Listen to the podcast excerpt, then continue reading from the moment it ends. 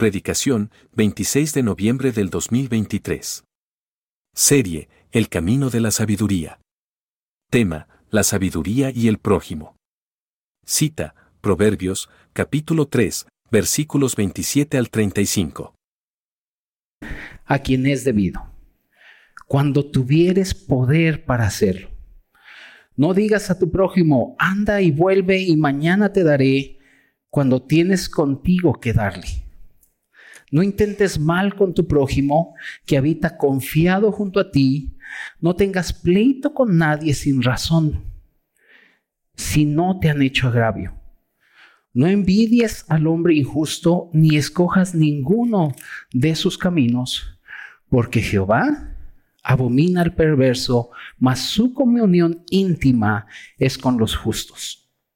La maldición de Jehová está en la casa del impío, pero bendecirá la morada de los justos.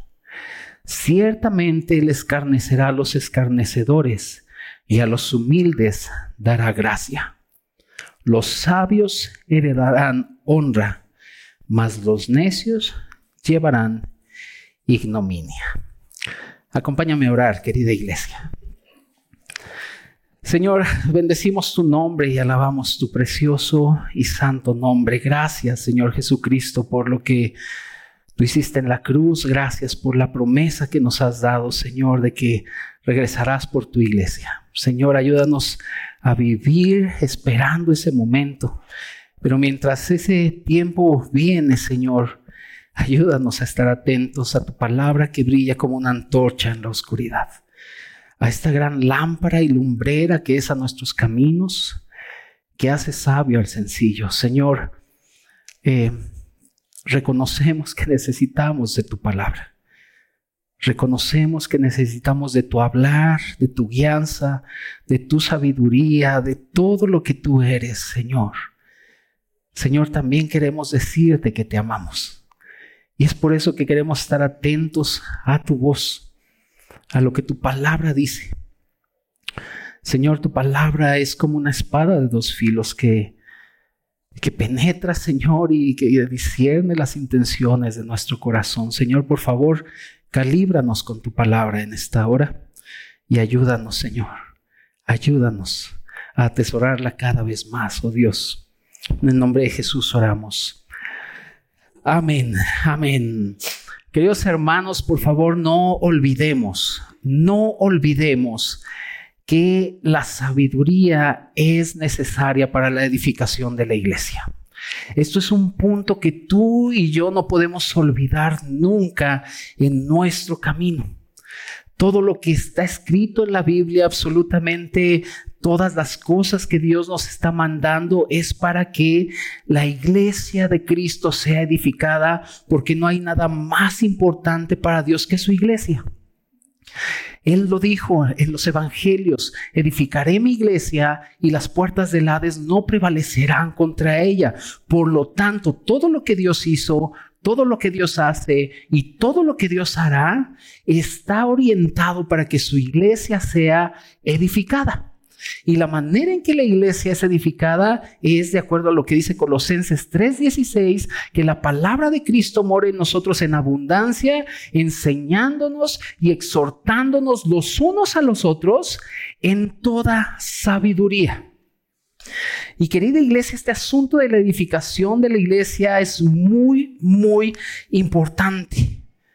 Porque la iglesia es edificada por todos aquellos que aman a Cristo, todos aquellos que siguen a Cristo son aquellos que han sido trasladados de las tinieblas a la luz admirable, que han sido llevados al reino de su amado Hijo, que han sido comprados con su sangre, que han sido rociados con la sangre de Cristo. Ahora, estas personas son la iglesia y tienen la capacidad de edificar la iglesia de Cristo por medio de Cristo mismo y de sus sabias palabras. Esta es la manera en que edificamos la iglesia y por eso el Señor requiere que todos nosotros pongamos atención a la sabiduría de Dios, porque la iglesia no se edifica con nuestros conceptos o razonamientos, sino simple y sencillamente con la sabiduría que Dios ha establecido en su palabra. Por eso es muy importante, amados hermanos, que cada que nosotros abrimos proverbios o cualquier libro de la Biblia, el punto central es que necesitamos edificar la iglesia de Cristo. Dice la palabra de Dios ahí en, en 1 Pedro 2, del 1 a 5, que tú y yo somos piedras vivas. Piedras vivas para la edificación de una casa espiritual y de un sacerdocio santo. Es muy importante que nosotros entendamos, querida iglesia, que Dios desea edificar una casa con piedras vivas. Una edificación. No es que seamos piedras separadas o esparcidas, ni tampoco un montón de piedras, sino que somos piedras vivas, dice eh, ahí el apóstol Pedro, piedras vivas que están siendo edificadas para una casa espiritual. Pero también dice ahí en 1 Pedro 2, del 1 al 5, que también somos un sacerdocio santo. Y la labor del sacerdote era servir a Dios, pero también servir a pueblo. Si nosotros vamos al Antiguo Testamento, vamos a encontrar que los sacerdotes del Antiguo Testamento tenían la función de servir a Dios y de estar delante de Dios eh, eh, eh, ofreciendo las ofrendas para el servicio del pueblo. Y ahora nosotros, amados hermanos, somos sacerdotes del nuevo pacto, que estamos aquí para edificar su iglesia, pero también para edificarnos los unos a los otros. Y esto sería imposible si no tuviéramos tres puntos. Número uno, el haber nacido de nuevo. Cuando nosotros recibimos, cuando el Señor nos encontró y el Señor nos bendijo y nos salvó, en ese momento nacemos de nuevo y entonces empieza un proceso de maduración a través del alimento espiritual para entonces podernos edificar los unos a los otros y la iglesia de Cristo sea edificada. La similitud que hay entre los sacerdotes del Antiguo Testamento y los de ahora del Nuevo Testamento, que somos todos nosotros, todos aquellos que hemos creído en el Señor, es muy importante. Hermanos, los sacerdotes del Antiguo Testamento eran elegidos por Dios y los del Nuevo Testamento también. Hermanos, los sacerdotes del Antiguo Testamento eran ungidos para servir a Dios y los del Nuevo también. Los sacerdotes del Antiguo Testamento eran ordenados para llevar una vida de obediencia a Dios. ¿Y nosotros? otras dos más, ¿no? Sí, para que vaya con más fuerza. Los sacerdotes, querida iglesia, del Antiguo Testamento eran mensajeros de Dios y nosotros también. Y la, el privilegio más grande que el sacerdote del Antiguo Testamento tenía es que él tenía acceso a Dios y nosotros también. sacerdotes de un nuevo pacto que están escogidos por Dios para edificar la iglesia. Y la iglesia, querida iglesia, no es el local, somos todos nosotros que hemos creído en el Señor. Por lo tanto, tenemos un llamado. Tenemos un llamado a edificar la iglesia. Tú no creas que solo los que estamos aquí predicando y enseñando somos los que vamos a edificar a la iglesia. Nosotros estamos para buscar que ustedes maduren, para perfeccionarlos para la obra del ministerio de Cristo. Como dice Efesios 4, pero todos nosotros hemos sido llamados a edificar a la iglesia. Grábatelo bien. No puedes estar por ahí, ay, yo no sirvo a Dios, ay, estoy paseando piedritas y yo quisiera servirte, ir a las naciones. No, hermanos, todos tenemos el llamado de edificar a la iglesia y edificar con sabiduría. Por eso requerimos la palabra de Dios. Todo lo que la Biblia nos enseña, escúchalo bien y apúntalo. todo lo que la Biblia nos enseña es por el bien de la iglesia, por el bien de mi hermano y por ende por el bien de la familia, por el bien de nuestra nación. Así que querida iglesia, queridos hermanos y santos en Cristo, la sabiduría edifica. La sabiduría edifica y la sabiduría bendice a la iglesia. ¿Por qué bendice a la iglesia? Porque la sabiduría nos lleva a tener un entendimiento correcto. Y este es nuestro primer punto, amados santos de Dios, para aquellos que están apuntando. Nuestro primer punto es un entendimiento correcto. Y vamos ahí a Proverbios, versículo 27 y 28. Dice la Biblia, em, no te niegues a hacer el bien a quien es debido, cuando tuvieres poder para hacerlo. No digas a tu prójimo, anda y vuelve, y mañana te daré, cuando tienes contigo que darle. Un entendimiento correcto de qué, Moy, de qué o quién es la iglesia. Cuando nosotros empezamos a caminar en el Señor y empezamos a, ir hacia adelante, debemos empezar a entender o tener un entendimiento muy claro de lo que es la iglesia y para qué estamos en la iglesia y por qué venimos a la iglesia. Amados santos, la iglesia de acuerdo a 1 Corintios 3 dice el apóstol Pablo que somos labranza de Dios, edificio de Dios. Y una labranza sirve para ser labrada o, o laborar en ella sembrando la preciosa semilla del Evangelio a este precioso Cristo. Por lo tanto, cuando nosotros llegamos a la iglesia, amado familia, venimos a laborar para que la iglesia sea edificada, para que Cristo siga llevándonos adelante y creciendo cada vez más en nosotros a fin de que podamos madurar y ser la expresión misma de Cristo. Todos estamos claros que la iglesia no es un local, ¿verdad que sí? Todos estamos claros que cuando venimos aquí, eh, eh, el local solamente es nuestro lugar de reunión, pero cuando llegan todos ustedes, empezamos, querida iglesia, nuestra reunión de los santos, nuestra reunión de la iglesia, porque en todos nosotros que hemos creído en el Señor, Cristo ha nacido y hemos nacido de nuevo nosotros también. De tal modo, amados hermanos, que debemos entender o tener un entendimiento correcto de lo que es la iglesia. ¿Para qué? Para hacer lo que Proverbios nos está mandando hacer. Lo que leímos es que nosotros tenemos que mostrar que nuestra fe tiene, obras. Eh, Santiago dice que la fe sin obras es muerta.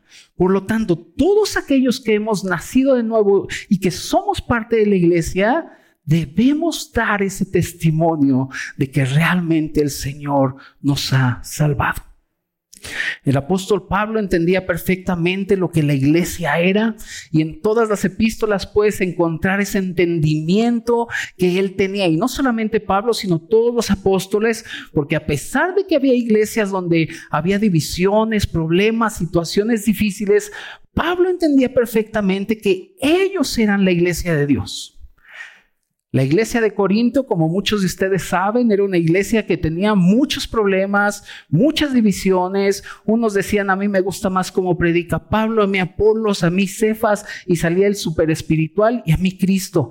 Y había un montón de problemas en Corinto muchas divisiones, eh, tenían sus propios conceptos y Pablo viene y en su salutación al momento que les escribe, les dice a la iglesia de Dios que está en Corintio. Él nunca les dijo, ustedes no son la iglesia, ustedes son el pare de sufrir. Él nunca les dijo eso, sino que él sabía perfectamente lo que era la iglesia y les dice, ustedes son la iglesia de Dios, son los santificados en Cristo Jesús, llamados a ser santos, gracia y paz a vosotros de parte de Dios y de nuestro Señor Jesucristo. Si vamos a Gálatas, también los Gálatas habían estaban siguiendo un evangelio diferente y viene Pablo y les dice, y todos los hermanos que están conmigo, a las iglesias que están en Galacia. Él tenía un entendimiento correcto de quiénes eran la iglesia, de que habían sido lavados por la sangre de Cristo, salvados por Cristo, que eran hijos de Dios y por tal razón el apóstol Pablo y todos los apóstoles se entregaban a la edificación de la iglesia con sabiduría. Cuando nosotros, hermanos, entendemos que el que está junto a mí ha sido comprado con la misma sangre que yo fui comprado, mi concepto empieza a cambiar. Cuando empiezo a entender que el que está junto a mí, que también levanta las manos al adorar o que no levanta las manos a adorar, también Cristo murió por él, mi concepto empieza a cambiar. Y entonces empiezo a entender, amada iglesia, que la única manera en que yo puedo edificar a la iglesia es a través de amar al que ha sido engendrado por quien me engendró a mí. Por eso el apóstol Pablo, 1 Corintios 13, dice, les voy a enseñar un camino mejor. El camino mejor no son ni tus dones, ni las obras sobrenaturales, ni los sueños, ni las visiones, ni lo que Dios te reveló, ni que cuando abres la Biblia Dios te revela. Ese no es el camino mejor. El camino mejor es el amor. Porque todo lo demás se va a acabar. Dice la Biblia, los dones se acaban, pero el amor permanece para siempre. Y la manera en que nosotros edificamos la iglesia es amándonos los unos a los otros. El fruto del Espíritu, te sabes la lista. ¿Cuál es la primera? ¿Cuál es lo primero en la lista del fruto? Porque sin amor, ¿te acuerdas cuando subía Manolo aquí a tocar? Los címbalos que retiñan. No se acuerdan, Manolo, vas otra vez. Dice, sin amor nada soy. Porque del amor que Dios nos ha dado, si nosotros amamos al que ha sido engendrado por Dios, dice 1 de Juan, el amor de Dios está en nosotros. Y la manera en que nosotros podemos edificar a la iglesia es por medio de amarnos los unos a los otros, porque si no nos amamos, entonces tampoco nos podemos servir, tampoco nos podemos animar, tampoco nos podemos someter. Cuando la Biblia viene y dice, sométanse los unos a los otros, anímense los unos a los otros, todos los unos a los otros, la fuente es el amor.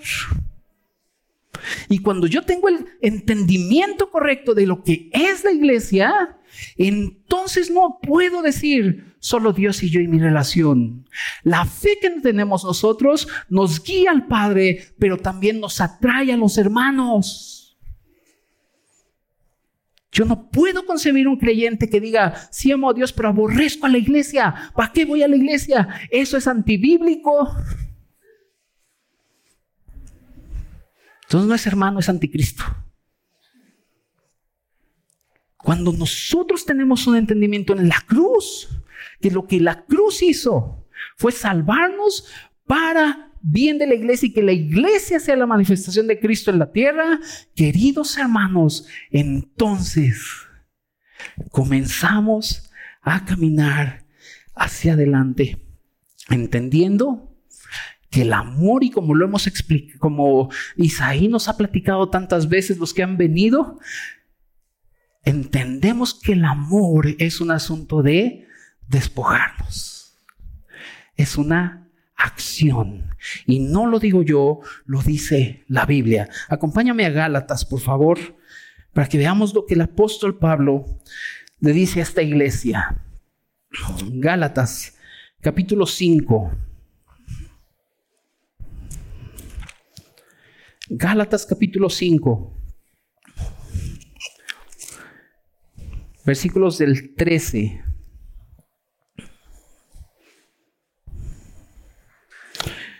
13 y 14. ¿Lo tienes? Porque vosotros, hermanos, a libertad, ¿qué? Fuimos llamados. Solamente que no usen esa libertad como ocasión para la carne, sino servíos como por amor. ¿Quién a quién? Al que te cae bien nada más. Dice, servíos por amor los unos a los otros. Y fíjate el 14, porque toda la ley en esta sola palabra se cumple.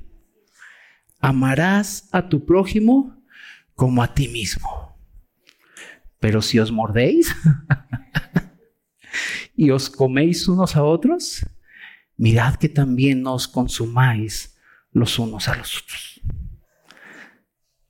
La manera, amados hermanos, que nosotros podemos edificar la iglesia es sirviéndonos en amor los unos a los otros.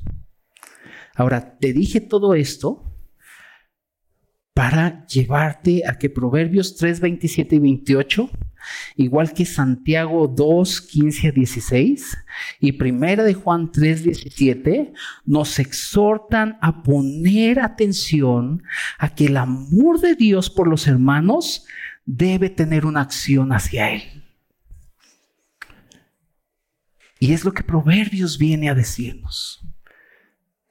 Tu ayuda, no te niegues a ayudar al que es debido. Y no despidas a tu hermano sabiendo que no tiene. También dice eh, Santiago y también lo dice primero de Juan.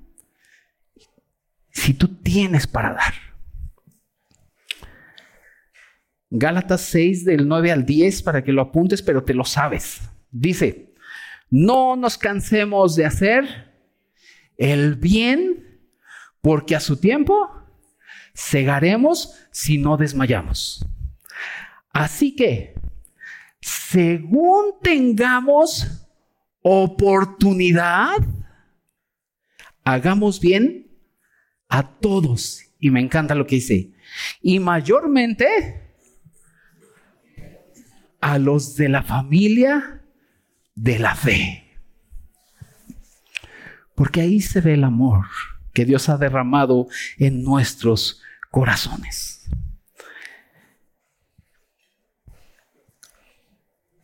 ¿Cómo sabes que has pasado de muerte a vida? Primera de Juan lo dice y el Evangelio de Juan también. El Evangelio de Juan 5:24 dice el Señor, de cierto, de cierto os digo, el que oye mi palabra y que al que me envió tiene vida eterna y no está sujeto a juicio, mas ha pasado de muerte a vida. Hemos creído en el Señor, hemos pasado de muerte a vida. Pero primera de Juan 3:14 nos muestra la evidencia más grande de saber que hemos pasado de muerte a vida. Dice primera de Juan 3:14, nosotros sabemos que hemos pasado de muerte a vida en que amamos a los hermanos.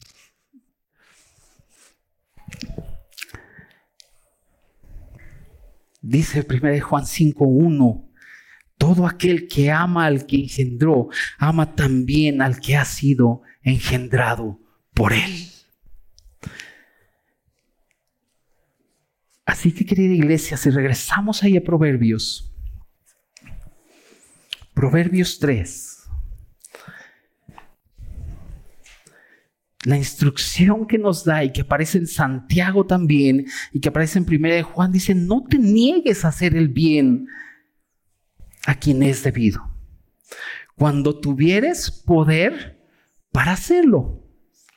No digas a tu prójimo, anda y vuelve y te amo y eres el hermano más hermoso que he visto y qué bendición. Dice, no, no digas a tu prójimo, anda y vuelve y mañana te daré cuando tienes contigo que darle. Cuando nosotros tenemos este entendimiento correcto de qué y quién es la iglesia, entonces no nos cansaremos de hacer el bien, nunca, mayormente a los de la familia de la fe. Y es la manera en que nos estamos edificando constantemente como iglesia. Así que hermanos, la sabiduría edifica, y la sabiduría bendice a la iglesia. no solamente porque nos lleva a tener un entendimiento correcto de quién es la iglesia y lo que Dios quiere para la iglesia, sino también una vez que tengo una, un, un entendimiento correcto de qué es la iglesia, comienzo a tener una actitud correcta. Y es nuestro segundo punto. Y vamos al versículo 29 al 30 de Proverbios. 29 y 30 de Proverbios. Dice, no intentes mal contra tu prójimo. Y ahí muchos dicen chispas. Dice, no intentes mal contra tu prójimo, que habita confiado junto a ti. No tengas pleito con nadie sin razón si no te han hecho agravio. Querida familia, esta es una sencilla instrucción, pero muy sabia. La sabiduría que hay en esta instrucción es importantísima, que dice que no debemos buscar el mal para nuestro prójimo ni entrar en pleito con nadie, a menos que no seamos, a menos que seamos agraviados. Y debemos entender, querida iglesia, que un entendimiento correcto es el fruto de una actitud correcta. Ya entendí lo que es la iglesia, entonces mi actitud en la iglesia y mi caminar comienza a ser correcto, entendiendo quiénes son los hermanos, entendiendo quién es mi prójimo. La Biblia, querida iglesia, elimina toda posibilidad, toda posibilidad de aborrecer al hermano y sobre todo de buscar el mal hacia él. Toda posibilidad que tú creas, que es desearle el mal a mi hermano, ojalá le vaya mal, ojalá Dios caiga con fuego abrasador y lo acabe y lo elimina, toda esa posibilidad entre nosotros los creyentes está totalmente eliminada. La Biblia lo muestra claramente en Primera de Juan 2:9, dice que el que dice que está en luz y aborrece a su hermano está todavía en tinieblas y que no sabe ni para dónde va porque sus ojos están cegados. Pero el que ama a su hermano permanece en luz y en él no hay tropiezo.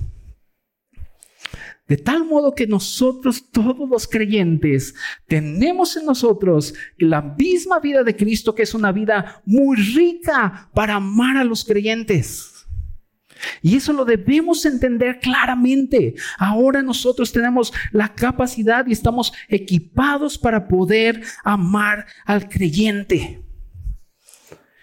Si nosotros podemos ver Mateo 18, que es una cita muy famosa, sobre todo cuando hay problemas en la iglesia, dice Mateo 18 que si tu hermano peca contra ti, ve, repréndelo. Si sigue insistiendo en eso, entonces... Eh, llama a unos testigos y se insiste en eso, tráelo a la iglesia. Hermanos, el objetivo de Mateo 18 o la clave de Mateo 18 no es denigrar a ningún hermano, sino ganarlo. Ganarlo. Nosotros no podemos creer que podemos exhibir a los hermanos si todo el asunto de la disciplina en la iglesia, todo el asunto que la Biblia habla en cuanto a, cuando caemos en pecado, cometemos un error grave, no es exhibir a ningún hermano, sino ganarlo para Cristo y para arrepentimiento.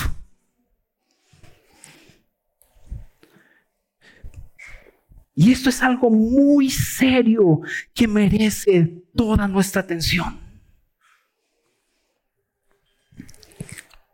La Biblia muestra muchos ejemplos. Muestra ejemplos en el Antiguo Testamento y en el Nuevo Testamento. Podemos ver a un David.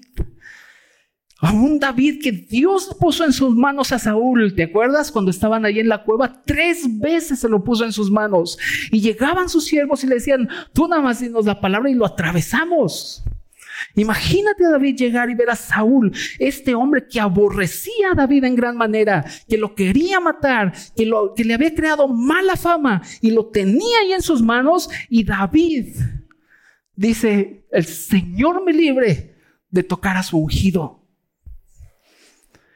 Y eso que David no tenía el Espíritu de Dios todavía, estaba de aquel lado de la cruz.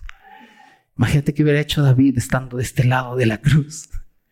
Y ahora nosotros tenemos la bendición también de perdonar y de amar, porque tú y yo hemos sido perdonados y amados en la cruz. Y una persona puede amar y perdonar porque él ha sido amado y perdonado y sabe lo que es haber sido amado y perdonado. Por eso Pablo dice, así como Cristo os perdonó, perdónense ustedes también. No es una opción, es un mandato que Dios nos está mandando. Cuando David y su hijo eh, Absalón, que también era una fichita, la otra vez te platiqué de él, pero era un cuate que tenía un corazón totalmente torcido y era bien chueco. Dice la Biblia que eh, cuando el pueblo de Israel quería ir a, escuchar el consejo de David por un problema, dice que Absalón se ponía en la puerta y le decía, no, no subas con mi papá, yo te doy el consejo. Y le daba el consejo y así Absalón empezó a ganarse el corazón de mucha gente y después les dijo, yo tengo que ser rey, no mi papá y vamos a matar a mi papá. Y todos dijeron, sí, Absalón el rey, matemos a David. Y cuando se entera David que venía Absalón para matar a su papá y matar a todos los que seguían a David, David dice, huyamos. Y entonces huye David y escribe el Salmo 3. ¿Has leído el Salmo 3? Y ves el dolor que David tenía. Pero entonces dice la Biblia que Absalón muere en una batalla con los hombres de David, ahí en el bosque de Judá. Muere y cuando se entera David que Absalón que lo odiaba, que quería matarlo, dice la Biblia que Absalón, que David dijo, empezó a llorar y dijo, ¿quién me concediera que muriera yo en tu lugar, oh Absalón? Esos eran agravios. Y si tenemos a nuestro ejemplo el Señor Jesucristo, su barba era arrancada del rostro, desechado él, molido por nuestros pecados, con un palo le pegaban en la cabeza, se burlaban de él, salve oh rey de los judíos, y él sabía que su causa estaba delante de Dios, él jamás guardó rencor.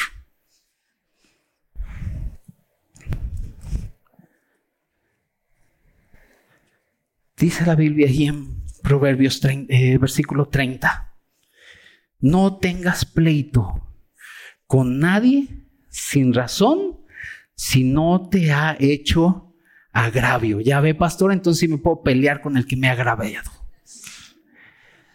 Ay, hermanos. Dice que un agravio es un daño o un ultraje o una humillación. Me siento humillado, pastor. ¿Por qué? Porque no me saludó. Hermanos, pues aunque seamos agraviados, tenemos la vida de Cristo. La vida de Cristo que nos ayuda a perdonar. Y que hemos entendido que hemos sido llamados a amarnos, perdonarnos y guardar la unidad Dice, solícitos en guardar la unidad del Espíritu, que es el vínculo de la paz. ¿Y cómo guardamos la unidad? Por medio del amor, porque el amor cubre multitud.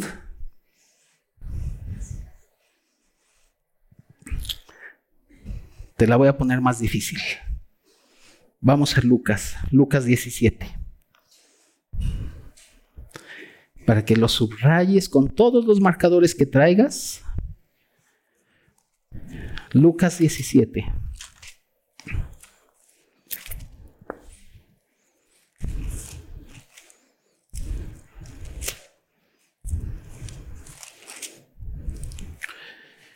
Lucas 17, versículo 3 y 4. Voy a esperar a que todos lo tengan para que todos subrayen al mismo tiempo.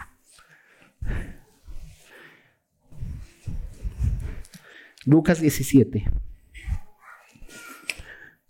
Proverbios dice, no busques el mal de tu hermano que vive confiado junto a ti.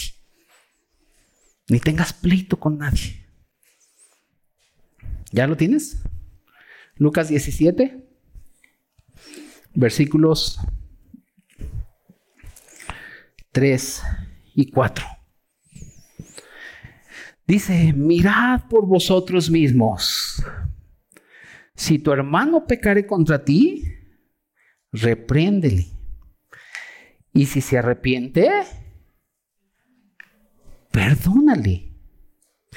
Y si siete veces al día pecare contra ti, y siete veces al día volviere a ti diciendo, me arrepiento, tú dile, eso no es arrepentimiento, eso es remordimiento de conciencia.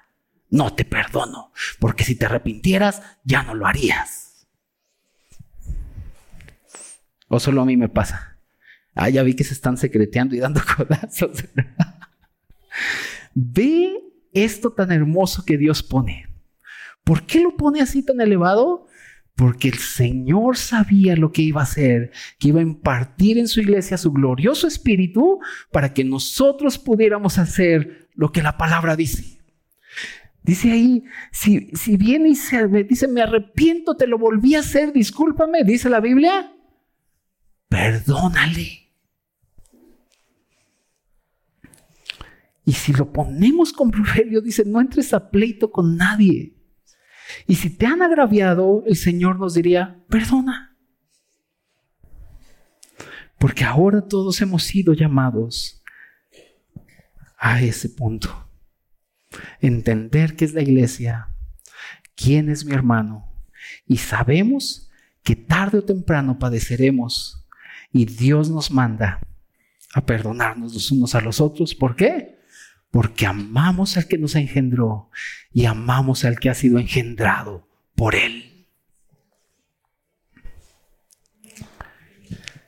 Así que iglesia, esta sabiduría que Dios, que tenemos acceso, todos nosotros los creyentes, es una sabiduría que edifica y que bendice a la iglesia y que nos permite tener eh, un entendimiento correcto, una actitud correcta, pero también nos permite tener un caminar correcto. Es nuestro tercer punto, ya para ir finalizando, amada familia.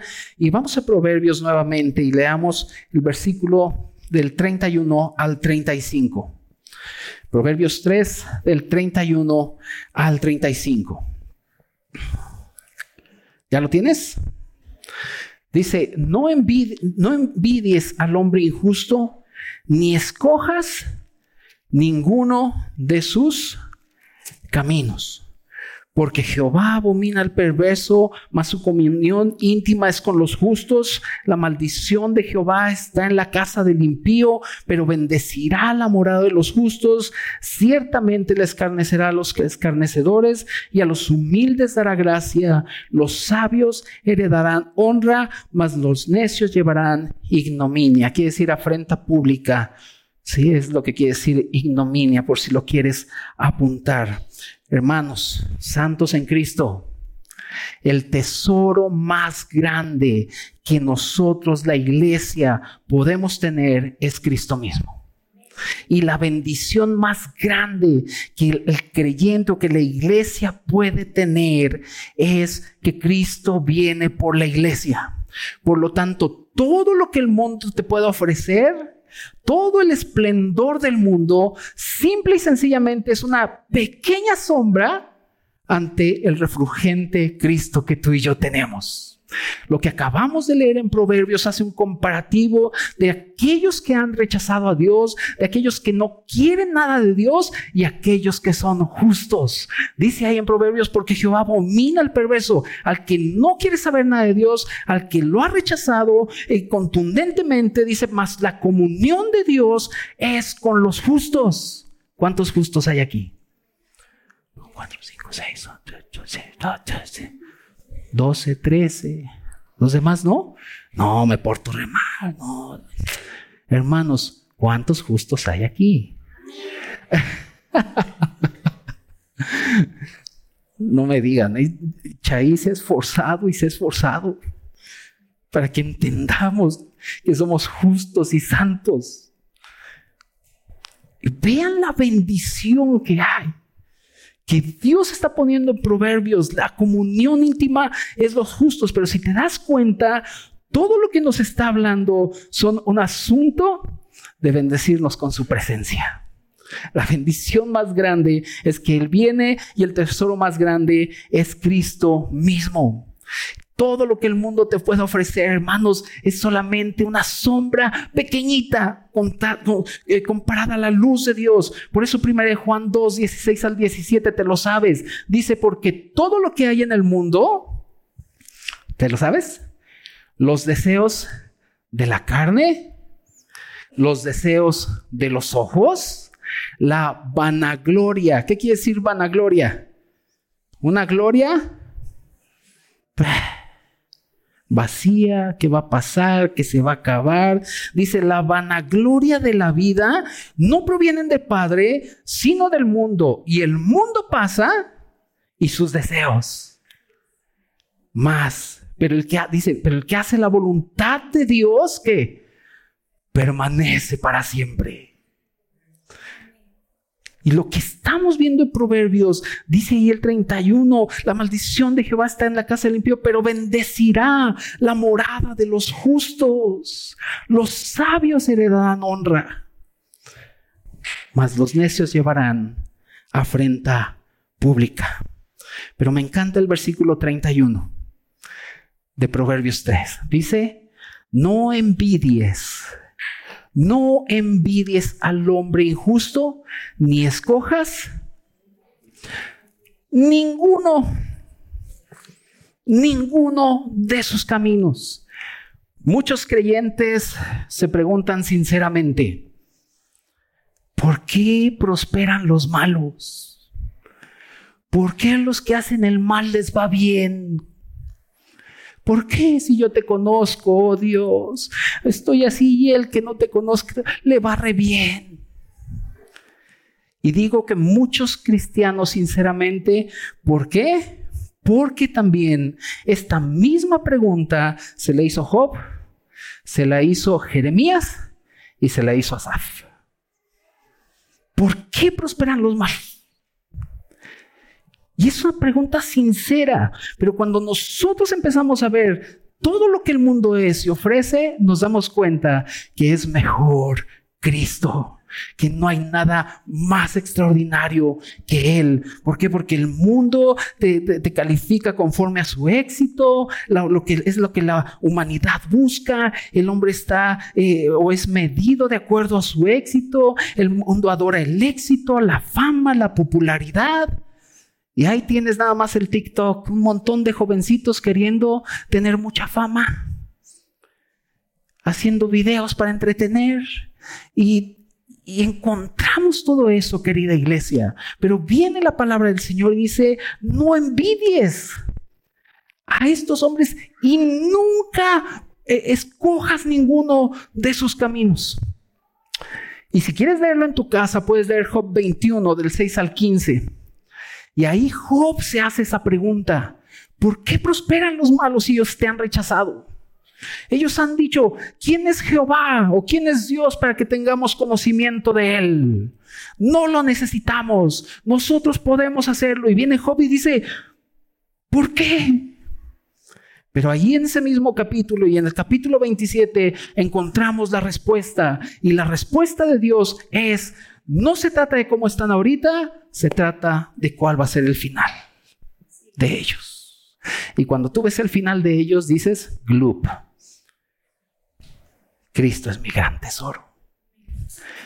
Podríamos leer ahorita Job, pero por cuestiones de tiempo no, pero sí quiero que leamos el Salmo 73.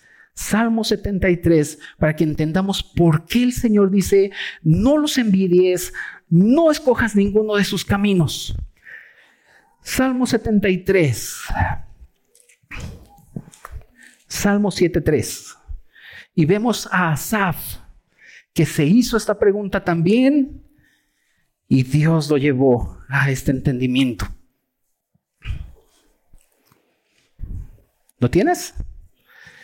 Dice, en cuanto a mí, está hablando Asaf, casi deslizaron mis pies. Por poco resbalaron mis pasos. Asaf, ¿y por qué? Y ve lo que dice. ¿Por qué?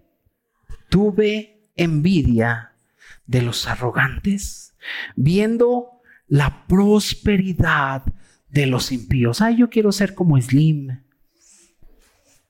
Yo pensé que uno se iba a decir amén.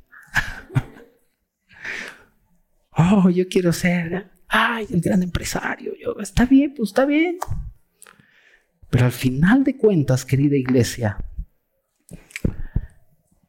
hemos sido llamados a hacer tesoros en el cielo, nosotros los cristianos. Y nuestro más grande galardón está en los cielos. Allí está. Si quieres ser el más grande empresario, está bien. Pero al final de cuentas, la Biblia dice, ¿de qué servirá al hombre ganar el mundo si va a perder su alma? Veamos a Asaf. Versículo 4. ¿Por qué, ¿Por qué envidiabas a ellos, Asaf? Porque no tienen congojas, Moy. No tienen congojas por su muerte, pues su vigor está entero. No pasan trabajos como los otros mortales, ni son azotados como los demás hombres. Por tanto, la soberbia los corona. Se cubren, se cubren de vestido de violencia, los ojos se les saltan de gordura, logran con creces los antojos del corazón, se mofan y hablan con maldad de hacer violencia, hablan con altanería, ponen su boca contra el cielo y su lengua pasea la tierra. Versículo 13. Y fíjate cómo empieza él a razonar, verdaderamente en vano he limpiado mi corazón y lavado mis manos en inocencia pues he sido azotado todo el día y castigado todas las mañanas. Si dijere yo, hablaré con ellos, he aquí a la generación de tus hijos engañaría. Cuando pensé para saber esto, fue duro trabajo para mí, hasta que entrando en el santuario de Dios, comprendí el fin de ellos ciertamente los has puesto en deslizaderos, en asolamiento los harás caer. Como han sido asolados de repente, perecieron y consumieron de terrores. Como sueño del que despierta, así Señor, cuando despertares, menospreciarás su apariencia. Se, se llenó de amargura de mi alma y en mi corazón sentía punzadas. Y ve lo que dice, Tan torpe era yo no entendía. Era como una bestia delante de ti. Con todo, yo siempre estuve contigo. Me tomaste de la mano derecha, me has guiado según tu consejo y después me recibirá en gloria. Y ve la pregunta que hace Asab. Y aquí es donde todos nosotros los cristianos debemos decir lo mismo. ¿A quién tengo yo en los cielos sino a ti? Y fuera de ti, nada deseo en la tierra.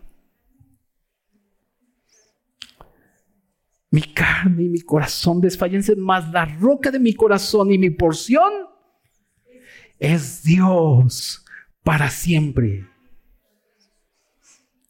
Versículo 28, pero en cuanto a mí,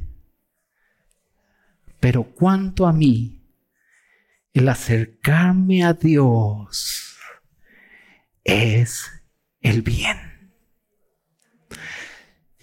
Y si regresamos a Proverbios, iglesia, versículo 31 al 35, muestra claramente la bendición del creyente comparado con aquel que ha desechado el Evangelio de Dios. Y este, hermanos, es el camino que Dios ha trazado para su iglesia. Que comprendamos que el tesoro más grande que tenemos es Cristo y la bendición más grande es que Él viene por nosotros. Y que este mundo va a pasar. Pero el que hace la voluntad de Dios permanece para siempre. Oremos, querida iglesia. Señor, bendecimos, bendecimos siempre tu nombre porque porque en ti estamos completos, Señor.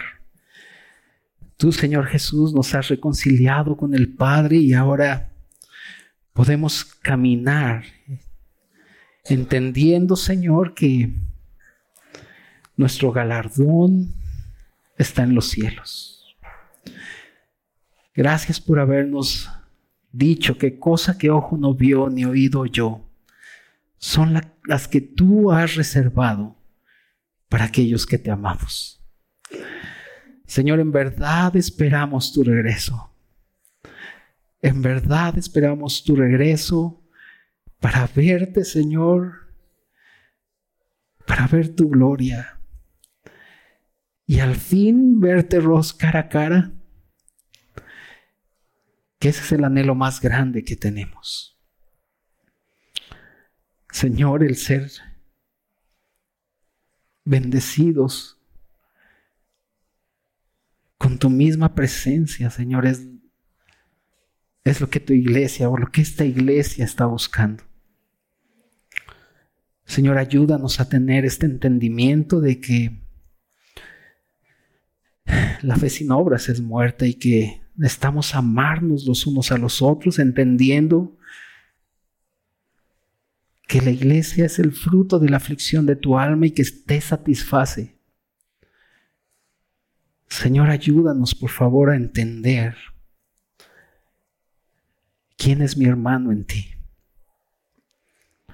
Y que estamos llamados para edificarnos los unos a los otros en amor y en sabiduría. Pero sobre todo, Señor, ayúdanos a seguir siendo la luz y sal en este mundo que sabemos, Señor, que vamos a tener aflicción, pero confiamos que tú venciste al mundo. Y que todos la vanagloria de este mundo es pasajero. Y que podamos entender que tú nos has pedido que hagamos tesoros en, en el cielo. Señor, gracias y te amamos. Y bendecimos tu nombre, Señor, en esta tarde. En el nombre de Jesús oramos. Amén. Amén.